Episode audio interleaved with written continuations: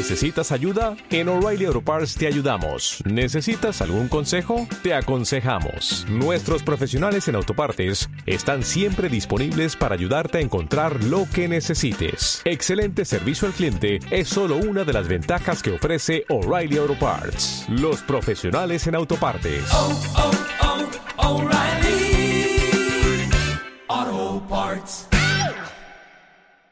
Estás escuchando De Profesión Aventurera con Sara Bielba del blog Aventuras Compartidas en radioviajera.com.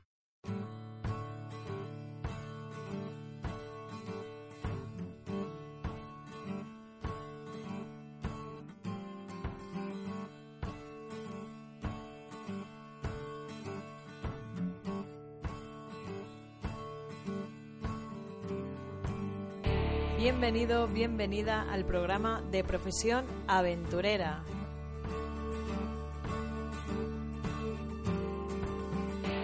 Mi nombre es Sara Bielba, soy veterinaria creadora de la web de aventuras compartidas, viajera incansable y una apasionada de la fotografía. Este programa es para ti si como yo no crees en lo que la sociedad dicta que debes y no puedes hacer, sino en alcanzar sueños, coleccionar experiencias y atesorar grandes recuerdos.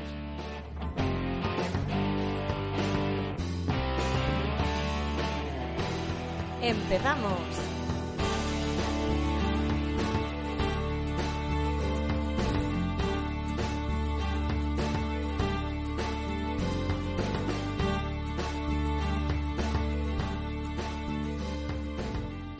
Buenas tardes, aventureros. Aquí estamos una semana más en otro episodio de Profesión Aventurera. Y hoy cerramos temporada con Julia del Olmo del blog Camino Salvaje. Muy buenas tardes, Julia. Hola, buenas tardes, Sara. Julia es una historiadora especializada en antropología americana y no sé si le quedará algún rincón del planeta que, que no haya recorrido. ha viajado en varias ocasiones en solitario, sin billete de vuelta y sí que me gustaría que, nos contaras, porque imagino que, que, la primera vez no fue fácil, eh, que nos hablaras un poco de tu primera aventura, de cómo fueron los inicios y de lo que se te pasó por la cabeza para lanzarte a la aventura. Pues mira, lo primero que te voy a decir es que sí me quedan muchos sitios por recorrer. ¿eh? Yo creo que cuanto más viajo, más cuenta me doy de, de todos los sitios eh, los que aún me faltan y a los que me gustaría ir. O sea que el planeta da para mucho, ¿eh? Lo que no creo que tenga suficiente con una vida, pero bueno. Y bueno, pues los inicios, pues mira, yo había escuchado cuando estaba en la universidad, pues eh, tenía un amigo que su primo se había dado la vuelta al mundo. Y entonces él nos contaba la historia de su primo y yo alucinaba. Y entonces ya ahí empecé a pensar que, que yo tenía que hacer una cosa así, ¿no? Que quería viajar sin billete de vuelta. Entonces cuando terminé la universidad, pues, pues nada, me planteé qué era lo que quería hacer y, y, quise ahorrar. Entonces me fui a Suiza a trabajar pues para ahorrar dinero para poder, para poder hacer el viaje, claro. Porque terminé la carrera de historia, España en plena crisis, pues aquí lo de ahorrar estaba bastante difícil. Así que, eh, pues nada, decidí irme a Suiza y allí estuve un año trabajando y ahorrando y pues un buen día, eh, pues de esto que, o sea, yo estaba muy cómoda en Suiza y, y, vivía muy bien allí. Y entonces, pues nada, pues iba alargando y en mi mente como que al final se iba alargando. Hasta que un día me levanté por la mañana con los cables así un poco cruzados y dije, pues nada, me voy a comprar hoy eh, mi billete. Y me compré un billete de ida a Buenos Aires y, y nada, y, un mes después estaba embarcándome hacia el continente americano. O sea que creo que al final ese como ese primer paso ya lo llevaba teniendo en la mente como mucho tiempo, ¿no? Pero, pero en realidad hasta que no me levanté un día así un poco inspirada, ¿sabes? De decir, vale, basta, esto o lo hago ahora o no lo voy a hacer nunca. Y, y así de fácil fue, no te creas que me compliqué mucho más fue más una calentada de cabeza y, ya está. Sí, totalmente. A ver, es verdad que ya te digo que yo, bueno, pues lo, lo había pensado y lo tenía en cuenta, ¿no? Pero, pero bueno, fue, fue luego todo muy precipitado, ¿no? De decir, bueno, me voy a quedar más tiempo en Suiza a decir no, no, un billete y a volar. Porque imagino que se necesita un presupuesto mínimo también para hacer esto, no puedes ir con los bolsillos vacíos, claro. ¿Cuál sería un poco el presupuesto mínimo que para un viaje de este, de este calibre? Pues mira, eso es complicado porque depende mucho de, de la persona en sí, ¿sabes? Eh, también luego hay destinos más caros que otros. No es lo mismo irte a viajar un año por Europa o, por África, que África, aunque no lo pensemos, es un continente caro, eh, que irte al sudeste asiático, ¿sabes? Que es muy barato. Entonces, bueno, pues depende un poco de tu destino. Y luego también depende del tipo de, de- de persona y de viajero que seas, de las necesidades que tú tengas. Si realmente pues a, a- ti te gusta acampar o te, y te quieres eh, cocinar tú y comprar la comida en los mercados, vas haciendo voluntariados y, y- y bueno, y te vas organizando así un poco, pues alojándote también de couchsurfing, cosas así, el viaje puede salir muy barato si tú pasas de todas esas cosas y, y prefieres pues tener tu alojamiento eh, privado con tu habitación para ti, ir a comer de restaurantes y moverte, mm, hacer muchas excursiones, no sé, todo ese tipo de cosas, pues van incrementando mucho el precio. Yo cuando me fui, yo me había marcado como un objetivo de tener 10.000 euros y con esos 10.000 euros hacer el, el viaje. Eh, ya te digo que no alcancé nunca jamás aquella cifra y cuando tenía 4.000 euros me fui. Y, y a mí con 4.000 euros me dio de sobra. Y hay mucha gente que, bueno, yo realmente cuando quería alcanzar los 10.000 era porque lo que me habían dicho y lo que yo tenía entendido era que 10.000 era como una cantidad más o menos, pues, de un presupuesto normal, ¿no? Para poder estar eh, un año viajando sin preocupaciones. Mm, Ya te digo, a mí con 4.000 me sobró. Es que es, muy relativo. Yo, pues eso, hice mucho autostop, hice a- acampada, couchsurfing, voluntariados. Entonces, en aquel primer viaje no me hizo falta tanto dinero. Luego en el sudeste asiático, por ejemplo, que no viajé haciendo autostop, pues aunque es más barato que Latinoamérica, pero yo gasté más dinero que en Latinoamérica. Es, depende un poco qué tipo de, cómo te plantees tú, ¿no? El tipo de viaje. Eh, yo he conocido gente que viaja con unos presupuestos mínimos, mínimos, que a veces dices, pero ¿cómo puedes vivir con 5 euros al día, sabes? Y, y hay gente que lo hace, o sea, hay, hay gente que realmente lo hace. Bueno, pues no necesitan tantas cosas, eh, evidentemente no cuentan con hacer excursiones o, o grandes actividades así de ese tipo. eh, bueno, depende un poco lo que, lo que tú quieras hacer. Por eso, por ejemplo, también te digo que África es un continente caro, porque te vas a África, yo digo que te apetecerá hacerte un, un- safari e ir a ver elefantes y leones y jirafas y, y demás, ¿no? Bueno, pues eso es una actividad muy cara. Entonces, eh, o lo cuentas en tu presupuesto o te irás a África y no verás grandes animales, que claro, no sé, depende de lo que luego cada uno quiera hacer. Ya te digo, se puede viajar desde pues, presupuestos muy, muy bajitos, como esta gente que te digo que tiene 5 euros al día, o gente pues ya que se va a, los 100, los 150, qué sé yo, ¿sabes? Pero vamos, yo creo que una media bastante normal es eh, que la gente puede calcular, ¿no? Eh, es como 20 euros al día más o menos, eh, pues entre comida, alojamiento, sin grandes lujos, pero tampoco privándote de las cosas, pues unos 20 euros al día más o menos. Vale, porque si no me equivoco, tú estuviste viajando incluso algo más de un año, ¿no? Por Sudamérica. Sí, estuve 13 meses. Bueno. 13 meses y bueno, yo cuando digo que no me gasté 4.000 euros, en esto te incluyo eh, billetes de avión, yo volé, bueno, de, de Madrid a Buenos Aires y luego de, de Los Ángeles a Madrid. Eh, también eh, tomé un crucero de, desde Colombia hasta Panamá para cruzar por las islas de San Blas. O sea que yo lo poco que me gasté, que no me gasté mucho dinero, me lo gasté más en esas cosas así grandes que luego en el día a día, que, que no me gastaba mucho, porque ya te digo que en el transporte no me gasté prácticamente nada eh, en esos 13 meses. Eh, en el alojamiento tampoco gasté prácticamente porque cuando no estaba haciendo, bueno, cuando no estaba acampando, eh, estaba haciendo couchsurfing o estaba trabajando a cambio de alojamiento y comida, entonces eh, pues tampoco gasté mucho en alojamiento. En comer mm, compraba en los mercados y cocinaba yo muchas veces, entonces al final yo qué sé, es, es como te lo montes tú personalmente, ¿no? Sí, según cómo plantees el viaje.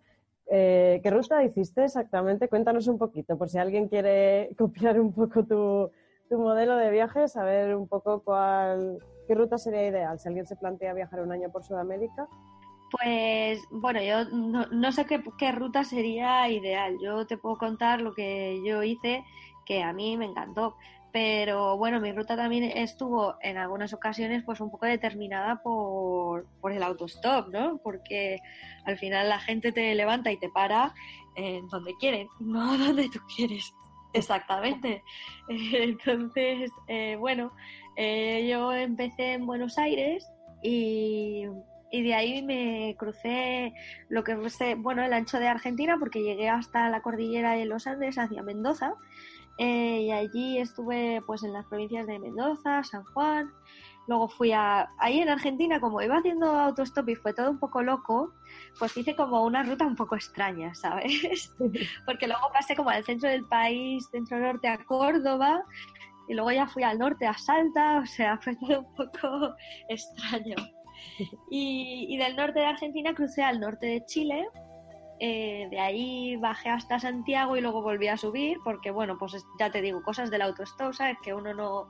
y de conocer gente en el camino, que al final da igual un poco los planes que tú hagas, que el viaje te prepara los planes solo.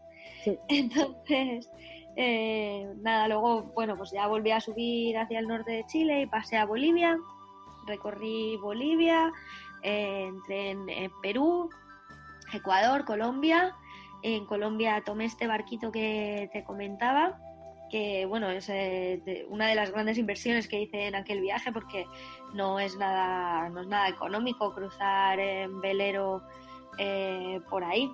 Pero bueno, eh, yo lo hice encantada y la verdad que fue maravilloso tener esa oportunidad. Y ya ahí entré en Centroamérica, en Panamá, a través de las islas del archipiélago San Blas eh, y bueno, Panamá, Costa Rica, Nicaragua, y ahí en Nicaragua hice un pequeño salto y no pasé, bueno, crucé en autobús, pero vamos, que no paré a recorrer ni nada. Honduras y, El Salvador. Eso me lo salté. Y ya entré directamente en Guatemala y de Guatemala pasé a México. Y ahí en México recorrí la península del Yucatán, todos los estados del Yucatán. Y de Cancún volé a Las Vegas, que eso sí que fue un cambio radical de todo lo que venía siendo el viaje. Y bueno, ahí ya de Las Vegas, pues fui hacia California, recorrí un poco California y ya me volví para casa. Vaya viajazo, Julia. Hemos puesto los dientes largos, de verdad. Yo he de confesar que, a mí Latinoamérica me encanta, o sea, no sé si será porque, bueno, pues culturalmente quizás eh, tenemos más conexión o, porque el, el, idioma también creo que cuando viajas hace mucho, ¿no? Y el compartir un idioma y poder entrar en contacto directamente con la gente del propio lugar, pues para mí vamos, a, mí hace que sea una de las regiones del mundo donde más me gusta para viajar, porque es que te puedes sentar con, una persona de México a tomar un té y charlar y compartir experiencias de, la vida, de cómo se vive en tu país, de cómo se vive en el suyo. Eh, no sé, es algo que mm, por mucho que lo intentes, pues eh, en Asia o en África no puedes hacer, por lo menos de la misma manera, ¿no? Con la misma fluidez y, ese intercambio que sí que puedes tener eh, en cualquiera de los países de habla hispana. Yo la verdad es que no he estado en, Sudamérica, en Centroamérica sí, y reconozco que quizás por desconocimiento lo tengo un poco de respeto. Eh, hablas de que pues que lo recorriste haciendo autostop y, y, puede parecer pues una locura, ¿no? Pues por eso, porque tiene fama de peligroso. ¿Cómo es ¿Cómo te sentiste tú viajando sola por Sudamérica? ¿Tuviste ese sentimiento de seguridad y más haciendo autostop encima? Pues eh, la verdad es que no. Eh, sí que te diré que en Centroamérica iba un poco más asustada y que por eso mismo también me salté Honduras y El Salvador. Pero, pero creo que, que bueno, que te- hay, hay veces que me arrepiento de, de haber, de haberme saltado esos dos países porque eh, realmente creo que al final si tú tienes, incluso haciendo autostop, o sea, si tú tienes cuidado y un poco de cabeza, eh, no, no tienes por qué encontrar el peligro. El peligro también está aquí en España, ¿sabes? Que no tenemos que irnos a, a ningún sitio a, a asustarnos porque realmente, eh, por muy triste que sea, como mujeres lo tenemos difícil en todas las partes del mundo, ¿sabes? Sí. No. Entonces, bueno, eh, yo la verdad es que no me sentí para nada insegura en ningún momento. Eh, quizá un poco más en, en Centroamérica que en Sudamérica. En, en Sudamérica, de verdad que no, en ninguno de los países. Y eso que en Ecuador me robaron, ¿eh? Pero, pero aún así tampoco me sentí insegura. O sea, me robaron como me podían haber robado aquí, ni me enteré. O sea, no, ni violencia ni nada. Cuando me quise dar cuenta no tenía las cosas y punto, ¿sabes? Ya. Y, y, no sé, también te digo que me sentí como un poco más insegura en Centroamérica y no sabría decirte por qué. Es como una sensación, no sé, un- un- sí, una sensación, no basada e- en ningún hecho que, ni ninguna situación que yo viviese, pero, pero bueno, quizá porque sabes que hay como eh, más grupos y más eh, violencia hacia la mujer, quizás, no lo sé. Pero vamos, estaba más en mi mente que, que en la vida real. Y yo creo que, que luego, bueno, pues el- desgraciadamente las mujeres tenemos que tener cuidado, vayamos donde vayamos, incluso cuando salimos por nuestro propio país. Así que, y, eso es algo que, que realmente y desgraciadamente llevamos todas un poco metido dentro, ¿no? Esa, el ir como a- siempre atenta y siempre con el radar encendido es algo con lo que creo que, que ya convivimos. Y entonces, bueno, cuando vas de viaje, pues simplemente lo, lo sigues activando y sigues teniendo cuidado y no te metes sola por sitios que eh, desconoces ya o de los que te han hablado mal y, y por las noches si vas a salir, pues eh, muchísima más precaución y bueno, pues eh, esas pobres desgracias que, que vivimos, pero tanto cuando viajamos como cuando estamos en casa, o sea. Ya, Sí, como tú dices, por desgracia tenemos que tener un poco siempre la vista periférica, ¿no? Eh, ya tenemos puesto el chip de ir mirando cada dos segundos a los lados y eso, bueno, pues por desgracia pues lo vivimos también aquí en nuestro país y no tiene por qué ser, no tiene por qué ser el miedo a esto lo que nos frene a, a viajar por estas zonas. No, claro, o sea, yo, mira, yo entro en mi calle cuando vuelvo por la noche a casa o si he salido o lo que sea, yo entro en mi calle ya con la llave en la mano, o sea, que. ¿sabes? Y, y creo que no soy la única, creo que es una situación que vivimos muchas mujeres. Entonces, bueno, pues, eh, pues nada, tener cuidado allí igual que lo tienes aquí. Exacto, pero eh, me gusta oír testimonios como el tuyo que, pues, que reafirman un poquito que también el miedo de estas zonas pues, es infundado y, y es el desconocimiento al final lo que, lo que da miedo. Teniendo cuidado y actuando con cabeza, pues en realidad hay pocos sitios del planeta a los que, a los que no se pueda ir. Sí, claro, efectivamente. O sea, yo, yo no me iría de viaje ahora mismo a Siria, ¿sabes? Por mucho que, que crea que tiene que ser un país maravilloso, pero bueno, no es el momento. Pero fuera de zonas en, conflicto o, o países que estén realmente con una inestabilidad política que ponga en peligro tu vida, pero eso te va a pasar tanto si eres un hombre como si eres una mujer. Sí. Entonces, bueno, pues viajar a Sudamérica ya te digo que, que no es un problema por ser mujer o viajar sola, porque no, no es- ese peligro está en nuestra mente más que, que en la realidad. ¿no? Y hablando de, de miedos infundados, hay otra zona del planeta que también choca bastante, que es todos los países terminados en tan, como Kazajistán. Kirguistán, y sí que me gustaría hablar un poco de ellos, porque ahora mismo has vuelto de, de hacer un viajazo, esta vez no lo, has, no lo has hecho sola, pero la verdad es que es un viajazo que, que también me da mucha envidia, que, que es la ruta de la seda, ¿no? Saliste de- desde Madrid en moto hasta Mongolia. Háblanos un poquito de este viaje. Pues sí, efectivamente, este es de- del que acabo de volver y, eh, bueno, pues eh, yo tenía pensado hacer la ruta cuando volví del sudeste asiático, como que tenía muchas ganas de ir a una región del mundo un poco más, eh, pues eh, no tan turística, un poco más salvaje, digamos, más desconocida. Y entonces como se metió en la mente lo de hacer la ruta de la seda. Y yo en un principio iba a hacerlo sola y quería hacerlo en bici. Pues luego, bueno, pues un chico que había conocido en, en Tailandia y viajando por el sudeste, pues nada, empezamos a hablar, él quería hacer Mongolia en moto y, y bueno, unimos un poco esas dos ideas un día hablando y terminamos haciendo la ruta de la seda hasta Mongolia en moto. Entonces, pues nada, compramos una moto en Madrid, una moto de 125 de segunda mano y, salimos hacia, hacia Mongolia y efectivamente, bueno, pues cruzamos todos estos países, todos los stands que, que son una maravilla y, y que son además una región como muy desconocida, ¿no?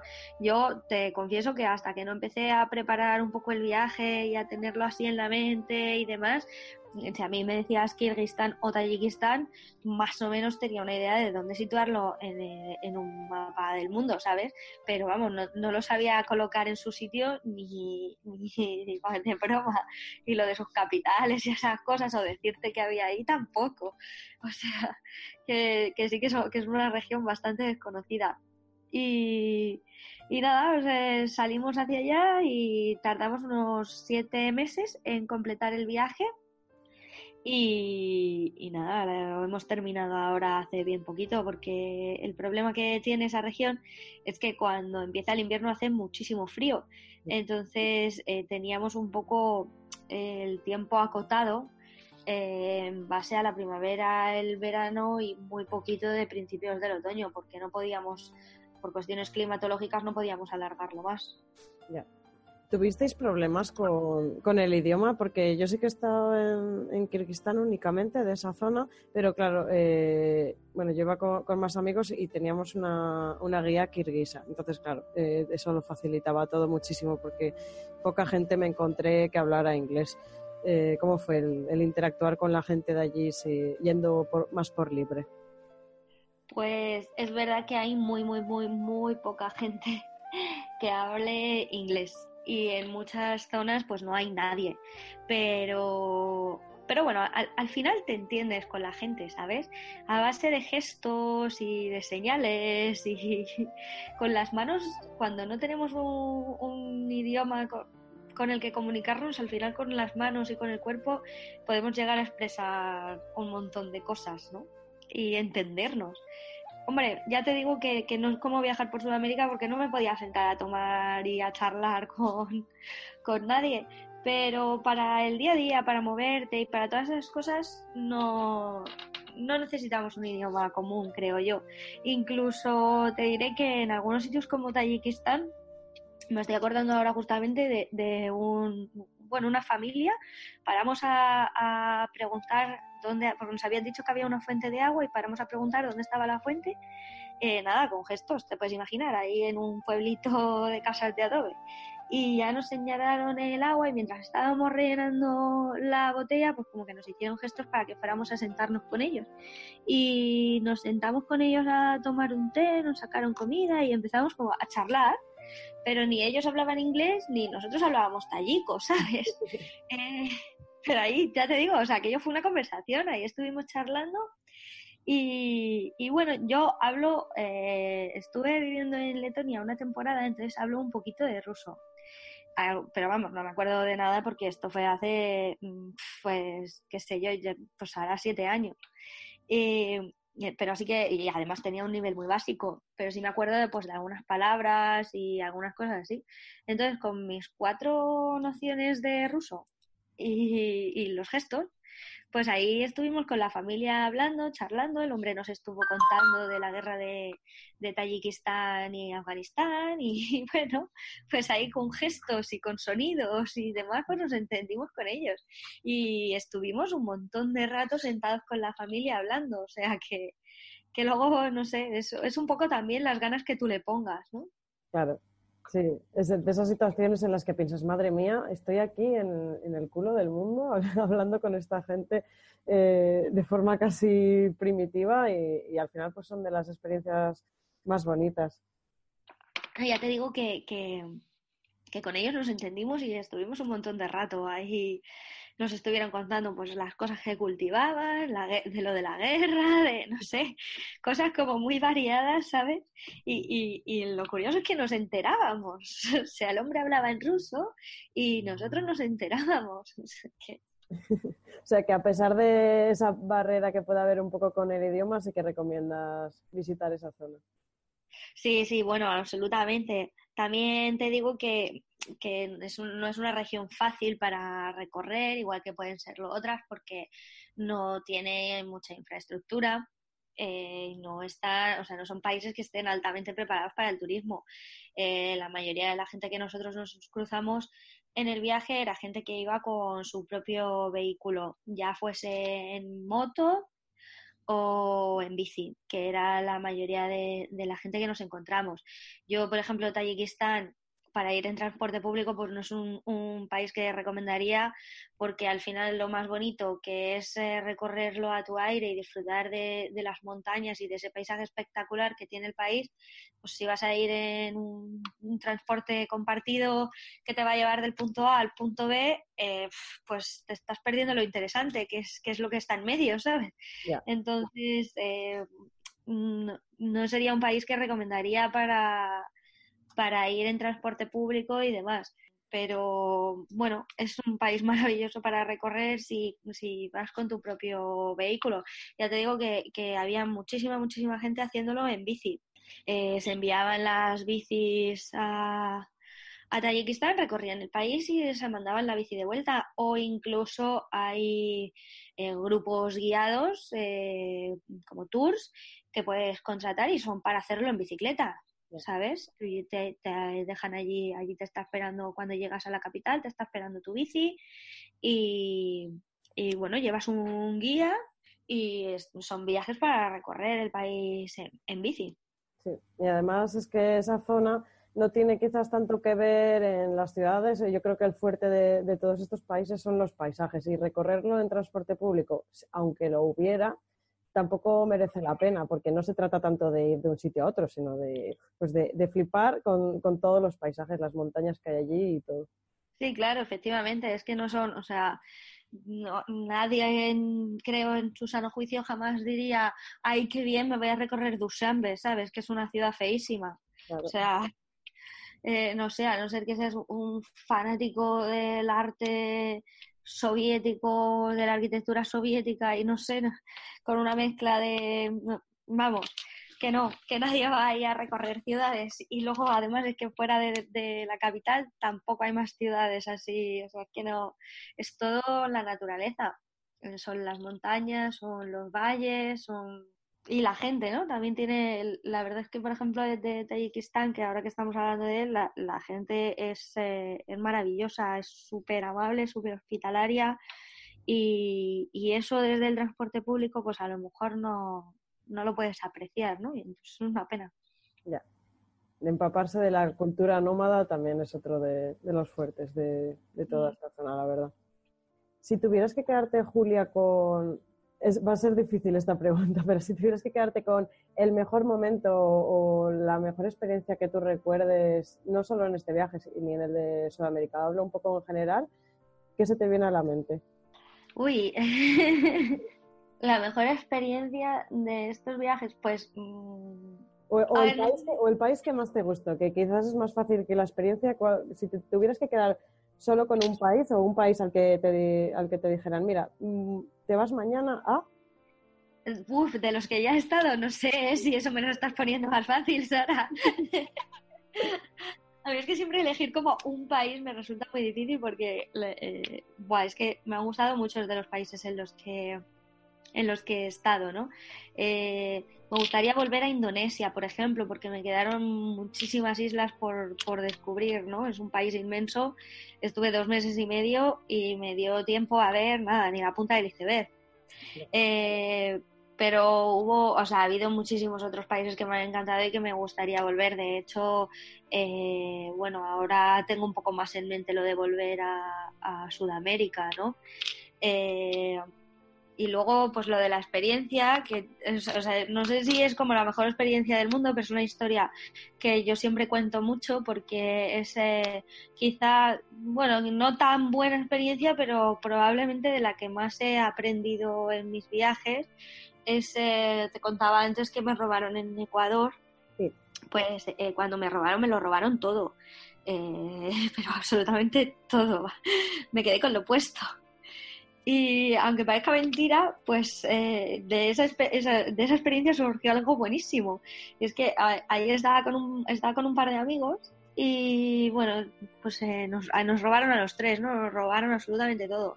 Y entonces nos fuimos de, de ese pueblo donde nos habían robado y llegamos a un pueblo así muy pequeñito de pescadores en la costa de, de Ecuador y ahí pues eh, cenando en un barcillo conocimos a un hombre y nada, le contamos nuestra historia, tal, estábamos hechos polvo, ¿no? Es que íbamos con, o sea, con lo opuesto, es que nos quedamos y nada, el hombre nos invitó, tenía una un, chiringuito de playa y entonces nos invitó pues a dormir ahí en su chiringuito de playa que pues nos dijo que por lo menos dormiríamos más, más al resguardo, que sabíamos que no nos iba a pasar nada ahí y tal. Entonces nos fuimos ahí a dormir a su chiringuito. Y al día siguiente, eh, bueno, pues eh, el hombre había hablado con, con varios vecinos, con el alcalde no sé qué, y entonces desde el ayuntamiento eh, estaban organizando como una colecta de ropa, de cosas del baño, de pues todas estas cosas útiles, ¿no? Para viajar. eh, y, y de hecho nos llevaron tal cantidad de ropa. Sea, no te puedes hacer una idea. Tan, tantas, tantas cosas nos llevaron que pudimos hasta elegir, ¿sabes? Sí. Y dejar un montón ahí para que, bueno, se lo dieran a otras personas que lo necesitasen porque nosotros no, no podíamos cargar con tanto. Y, y aquella experiencia fue maravillosa tanto por ver un poco, no sé, cómo los seres humanos te, se tienden la mano, ¿sabes? Que es algo que, que parece ser que, que, que lo que vemos en la tele es siempre todo lo contrario. Y luego cuando estás ahí fuera lo que ves es que, que la gente te tiende la mano y que te ayuda en, en todo lo que puede.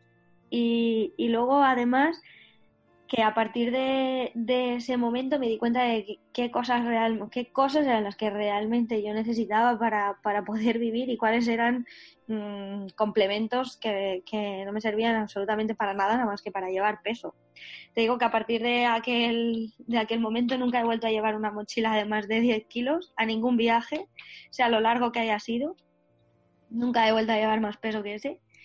Y, y no sé, a mí siempre la, siempre la recuerdo como, a pesar de todo, un momento maravilloso, ¿sabes? Y al final lo que puede que fuera de las peores experiencias, entre comillas, se convirtió en, en de las mejores, vaya, que te cambió un poco la visión y... Sí, sí, no sé cómo, pues cómo nos ayudaron, ¿no? Toda esa gente súper humilde, o sea, un pueblo de pescadores muy, muy humilde y, eh, no sé, nos ayudaron, nos tendieron la mano y, y bueno, y luego encima nosotros aprendimos, ¿sabes?, a, a valorar lo que realmente importa y que, y que es, eh, bueno, lo complementario que realmente no nos aporta nada. Es- Esta, esa situación te ayudó a viajar de forma más libre también, porque te, te deshaces de, pues eso, de todo lo, lo innecesario y te das cuenta de, de que eres capaz de vivir con mucho menos. solamente que creo que, que lo bueno no solamente que, que me enseñase como a viajar más ligera, sino que me enseñó un poco también a, poner en perspectiva eh, a nivel material en mi vida en general, ¿sabes? No solamente para el viaje, sino para qué cosas en mi vida en general necesito y qué cosas eh, son puro monstruo consumista que te devora y dices, oh, me lo voy a comprar. Y luego es como, no, sí, yo lo necesito, ¿sabes? ¿Para qué? Ya. Esto también me, me recuerda, eh, yo conocí a Julia en unas charlas eh, sobre turismo responsable. La verdad es que me pareció muy interesante sobre todo lo que, lo que hablaste. Va un poco ligado ¿no? también a todo esto del consumismo. Entonces sí que me gustaría que nos comentaras un poco qué consejos nos darías para tratar de viajar de forma más responsable. Eh, bueno, algo que comenté mucho en aquellas charlas es que creo que eh, uno no va a viajar responsable si no es ya responsable en su vida. Es decir, o sea, yo creo que, que debemos de evitar mucho el uso de plásticos de un solo uso cuando viajamos, pero si tú en tu día a día no intentas evitar esas cosas, pues luego cuando viajas como que no te van a salir, ¿no? Entonces, lo que creo que debemos de ser es personas un poco más responsables en nuestra vida y un poco más conscientes de, de lo que le hacemos al planeta y, en- y intentar, eh, bueno, pues en general, eh, que no hace, que no es que de la noche a la mañana nos vayamos a volver las personas más ecologistas y más verdes del planeta, ¿sabes?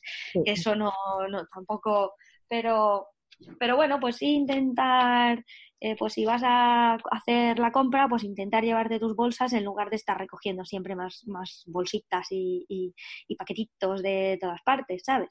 Sí. Eh, cuando viajamos, pues esto se puede aplicar, por ejemplo, eh, que era lo que comentaba en estas charlas, pues a evitar el uso de botellas de agua. Cuando viajamos muchas veces, eh, viajamos a lugares donde, bueno, pues eh, donde no se tiene agua potable.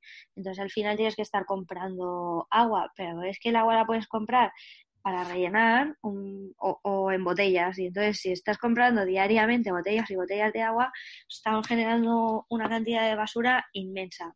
Entonces, bueno, llevar una botella eh, de agua que se pueda ir rellenando y no tengamos que estar comprando constantemente, pues eh, mira, ayuda mucho. Y las pajitas, eh, que en el sudeste asiático es que les encanta ponerte pajitas con todo y, y no hacen falta. O sea, de verdad que la pajita no hace falta para beber de un vaso.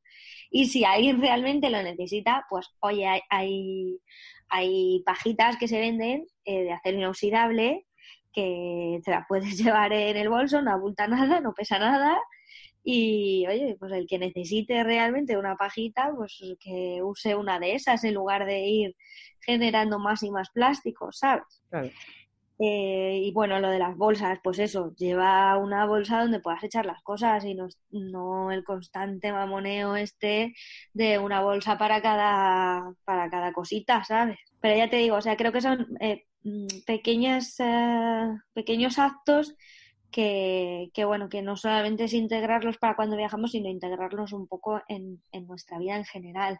Sí, exacto. No, no podemos pretender cambiar la mentalidad de estos países que encima tienen eh, muchos más problemas también muy importantes aparte de este, cuando ni siquiera nosotros lo ponemos en práctica quizás en nuestro propio país, es un poco sin sentido. Entonces, Claro, ¿no? Y, y bueno, y más, a ver, eh, nosotros podemos permitirnos el lujo de pensar en el planeta y en la ecología y no sé qué, porque nuestra mente no está ocupada pensando en, en comer, en el trabajo, o sea, en llegar a fin de mes o en, ¿sabes? Tenemos espacio que sí que es verdad que hay mucha gente que también aquí tiene problemas para llegar a fin de mes y todo eso, pero eh, no comparable a, las situaciones que se viven en muchos de estos países, por ejemplo, el sudeste asiático, eh, que es uno de los que más plásticos eh, echan al mar, ¿no? Después de China, la región del sudeste asiático es donde más plásticos se tiran al mar. Y bueno, esa gente tiene tantas preocupaciones vitales diarias que su mente evidentemente no está en, en si ese plástico eh, va a matar el medio ambiente. O sea, primero comer y luego el medio ambiente. Entonces, bueno, no podemos pretender que tengan la misma mentalidad que tenemos nosotros en ese aspecto, que, que vivimos desde una posición muchísimo más cómoda. Eso está claro. Eh, en tu web, aparte de turismo responsable, también eh, hablas un poco, pues eso, de lo que supone salir de viaje sin billete de vuelta. De hecho, tienes un, un ebook gratuito que para la gente que le interese, pues lo puede encontrar en, en la web de Camino Salvaje. Pero si nos quieres dar algún consejillo para los que tenemos en mente próximamente hacer un viaje de este tipo, ¿qué consejos nos darías? Pues mira, el, el, creo que el más importante de todos es que no te lo piensen mucho, ¿sabes? Sí. Que luego una vez estás en la ruta y haciendo el viaje es todo muchísimo más fácil de lo que parece desde casa. Desde casa todo se ve como problemas, se ve como eh, complicado, se, o sea, en, casa todo es eh, un mundo, todo se hace dificilísimo. Y luego una vez te compras tu billete y te presentas ahí en el país donde hayas elegido empezar, luego te das cuenta de que todo es muchísimo más fácil, que las cosas fluyen y que todas las preocupaciones que tenías mm, no, no, no, no, se estaban justificadas. Pero claro, es verdad que para darte cuenta de eso, pues te tienes que lanzar. Tienes que comprarte ese billete y irte a ello. Y, y creo que, vamos, ese es un- uno de los principales mm, consejos que yo le daría a todo el mundo. No te lo pienses tanto, que, que luego es mucho más fácil de lo que parece. Y bueno, los problemas que vemos desde aquí no son luego los problemas que tienes allí y, y no, hay que, no, no hay que preocuparse tanto por la cosa. Y, y bueno, pues eh, para esas personas que son un poco más, a- que se angustian un poco más y les gusta más planificar y, y demás, pues que se miren bien eh, la ruta por la que quieren viajar, eh, que miren un poco los presupuestos, que porque el tema del dinero suele ser el que, ya hemos hablado al principio, pero suele ser uno de los que más nos preocupan, claro, no- nadie quiere verse en mitad de un país que no hablas la lengua, que no conoces a nadie y no tener dinero. Pero vamos, con un poquito de planificación para las personas que lo necesiten y, y un poco de sentido común, no tienes por qué tener ningún problema. Así que Lanzarte y dejarte llevar por el instinto de supervivencia que al final todo, todo el mundo puede. Sí, sí, efectivamente. Es que, ¿sabes qué pasa? Que nadie que ha hecho un gran viaje es Superman, ni, ni tienes todas las respuestas al final, ¿sabes? Ni eres mejo- mejor viajero, ni sabes más que nadie. Sí, luego, además, cada viaje es, es un mundo, o sea, el mismo, o sea, dos personas que viajan por el mismo sitio pueden vivir dos viajes completamente distintos. Entonces, al final, lo que tienes que hacer es olvidarte de los temores lanzarte a ello y vivir y disfrutar de tu propia experiencia. No, sí, sí. eh, es que si, nos dejamos llevar por, por lo que dicen los demás, empezamos a leer en internet, eh, empezamos a ver vídeos de cómo atracan a turistas, no sé dónde, al final, pues te acojonas y te quedas en casa porque, pues porque yo qué sé, no te ves capaz, ¿no? Piensas que, pues lo que tú dices, que la gente que lo hace es Superman o tiene ya muchísima experiencia y no se dan cuenta de que, bueno, que toda esa gente que ya lleva un bagaje, algún día tuvo que empezar de cero. Y, claro. y no tenía ni idea, entonces, bueno. Sí, sí, que, que todos, a ver, y que todos hemos estado en, en esa casilla de, todos los que hemos hecho un gran viaje, todos hemos estado en la casilla de salida, eh, preguntándonos a nosotros mismos si, que- si iban a salir bien las cosas, deseando que saliesen bien las cosas, eh, con una mochila llena de dudas y de incertidumbres y, y, y- sin tener ni idea, ¿no? De cómo se viaja de esta manera, ni, ni nada. Pero bueno, al final, ya te digo, creo que lo más importante es decidirse, lanzarse y oye, y que lo que tenga que pasar, que vaya pasando en el camino mientras lo disfrutas y no estar en casa preocupándose por todos los por si acasos que pueden pasar o puede que nunca pasen, ¿sabes? Exacto, exacto. Merece la pena atreverse y, y arriesgarse, entre comillas. Hombre, totalmente, totalmente, eso sin duda. Muy bien, Julia, pues ya para terminar me gustaría que nos confesaras algún sueño viajero que tengas en mente o alguna próxima aventura que, que estés planificando. Pues, a ver, me encantaría recorrer África con eh, mi propio vehículo. Hubiera, o sea, me hubiera encantado hacerlo en moto. Lo que pasa que de en mi último viaje he vuelto embarazada, entonces ahora lo de viajar en moto como que se complica un poco. Entonces, bueno, pues me encantaría un poco más adelante poder recorrer África eh, con vehículo propio, pues más bien ya una furgoneta o una cosa así. Eh, cualquier cosa camperizada, ¿no? Donde pueda ir también un niño. Eh, pero creo que antes va a llegar, bueno, creo no, ya te digo que antes va a llegar una vuelta a Sudamérica, que además será, bueno, pues esperemos que de aquí a no mucho. Y sí, eh, a, a descubrir las partes que me quedan, ¿no? Que todavía hay, mu- hay muchas zonas y muchas cosas que no conozco. Claro que sí, ya el, ese niño va a viajar más que mucha gente ya de antes de haber nacido ni siquiera. Sí, total. Muy bien, Julia, pues te iremos siguiendo la pista. Nos despedimos ya, de verdad ha sido un, un placer enorme tenerte aquí porque la verdad es que te admiro muchísimo y Igualmente, muchas gracias por invitarme. nada, ha sido todo un placer, de verdad. Y nada, pues igual nos volvemos a ver, nos conocimos en Barcelona, pero igual nos, igual nos volvemos a ver en, en alguna otra parte del mundo. Quién sabe si en Sudamérica o por África o la vida da muchas vueltas. Sí, total. Y además esos son los encuentros que, que más molan, ¿no? Cuando te encuentras con, con otros viajeros por ahí en medio de, pues eso, de Asia o de América o de África o... Totalmente. Y además estoy segura de que, de que nos veremos, porque el mundo no es tan grande como, como parece. Y, y No, los, la verdad que no. los viajeros al final siempre nos encontramos. Pues nada, Julia, te envío un, un fuerte abrazo, ¿vale? Y, y nos vemos pronto. Venga, Sara, muchas gracias. Un abrazo. Un beso, chao. Chao. Y con este episodio terminamos la primera temporada del programa de Profesión Aventurera. Recordad que también podéis encontrarme en mi web Aventuras Compartidas, donde no solo hablo sobre mis aventuras, sino también hablo sobre fotografía de viajes. Y si no, podéis encontrarme a través de las redes sociales, sobre todo en Instagram, que es donde estoy más activa y donde voy compartiendo todas mis historietas mientras doy vueltas por el mundo.